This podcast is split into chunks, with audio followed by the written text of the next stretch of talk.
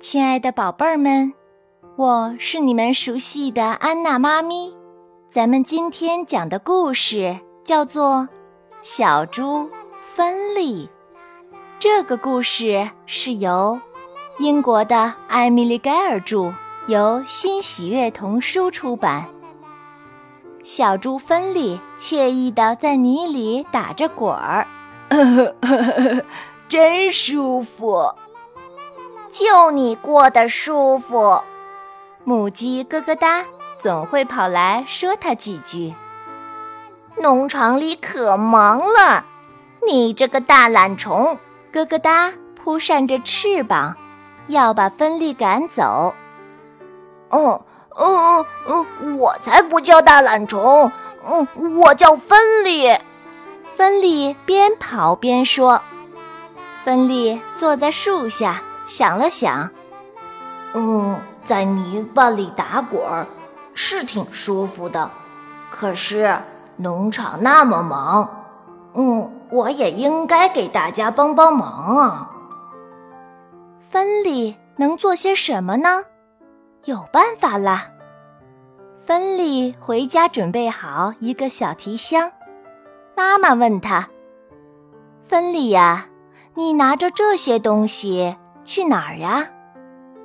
嗯，我现在是芬利医生了，我要去给病人看病。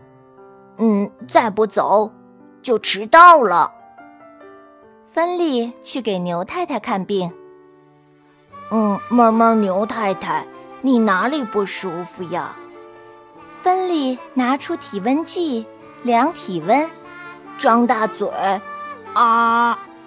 芬利给哞哞牛太太的腿缠上绷带，哞哞牛太太说自己的腿好好的呢。